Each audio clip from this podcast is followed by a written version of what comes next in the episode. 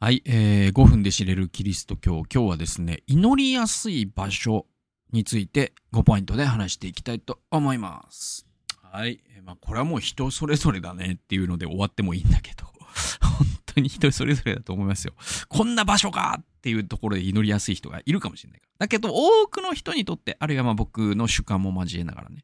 で言うと、まず、教会は祈りやすい場所だと思うんですよね。つまりだって、教会ってそもそも祈りやすいように設計されてるわけだから、祈りやすいに決まってるんですよね。で、特に本当によく考えられた祈りやすい教会っていうのもあって、それはその音であったりとか、光の入り方であったりとか、その街道に入るときに、その目に入るものがちゃんと計算されてて、それがこう、イエスのね、受難の物語だったりするような、すごいよくできた設計の教会なんかだと、もう本当にこう、祈りが一つの体験になるっていうか、ああ、そういう教会ってのが素晴らしいなと思いますね。あるいはその教会でね、祈祷室を備えているような教会なんかも祈りやすいと思いますね。2番目。2番目が、これ結構このタイプの人結構多いかもしれないなと思うのは、ドライブなんですよ。で、これ僕、その、東京に住んじゃってるから、あれなんですけど、やっぱり、えっ、と、ね、北海道の帯広で洗礼受けて、で、その後愛知県で6年過ごして、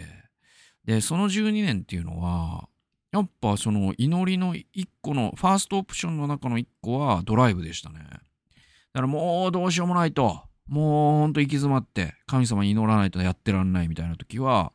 やっぱ車のキー持って、で、一人でこうね、帯広だったらもう人里いない、本当にこう、牧草地帯に行ったりとか、あるいはね、豊橋だったら、うんと、渥美半島の方まで、ね、その海を見ながら、伊良湖岬まで車を走らせながら、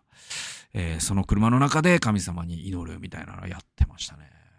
三つ目。三つ目はですね、公園などを散歩しながら。で、このタイプの人も多いと思うんですよ。で、やっぱりね、あのー歩くってことと考えるってことは相性がいいっていうのは古来より哲学者の人とかも言ってたり、ゲーテとかも言ってたりするんだけど、やっぱその歩くってことと祈るってことの相性の良さもすごいものがあると思うんですよ。ね。だからやっぱりこれもそのね、都会と田舎問題になるんだけど、これが東京の公園だとなかなかできないんですよね。どの時間帯に行っても人が結構いるから、なかなかこう神様とかブツブツ言いながら歩いてたら、振り返られるし、二度見されるし、あんまり推奨されないから。だけどこう、やっぱりこう、地方都市なんかで、あ、この時間はもう誰一人いないってことが分かってる時間とかあるじゃないですか、公園によってはね。で、そういう時にこう、本当に、ね、開放感に浸りながら、歩きながら、祈りながらみたいなのは、あの、すごい、これを、これ、こういうのタイプの人には実際何人も僕は会ったことがあります。4番目。4番目、この3と似てるんですけど、自然の中ですよね。だから公園よりもさらに、なんていうか、海に行ったりとか、山に登りながらとか、あるいはその林道とかね、なんかこう、その森の中に分け入ってくる感じの、その静けさの中で祈るのがすごい好きだと。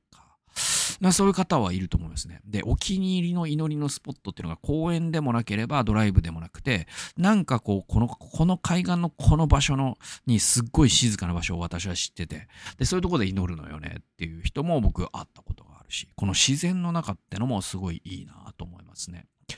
で、5つ目は何かというと、今度はいきなりインドアになり、閉じた部屋ですね。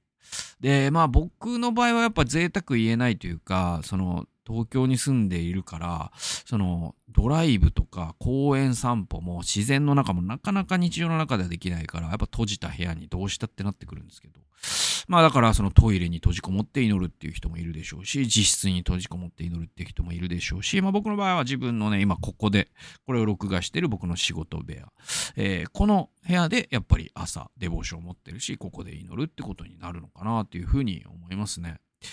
ということで、なんだろう、5つ挙げましたけど、他にも多分いろいろパターンが多分あるんでしょうね。自転車に乗って祈るよっていう人もいるし、ただなんか泳ぎながら祈るよっていう人もいるかもしれないしね。本当にいろいろあるんだろうけど、やっぱなんかこう自分はこれが祈りやすいんだよなっていうのを2パターンか3パターン持っていくことの、持っておくことの大切さっていうか、なんかそういうのって案外、なんていうのかな、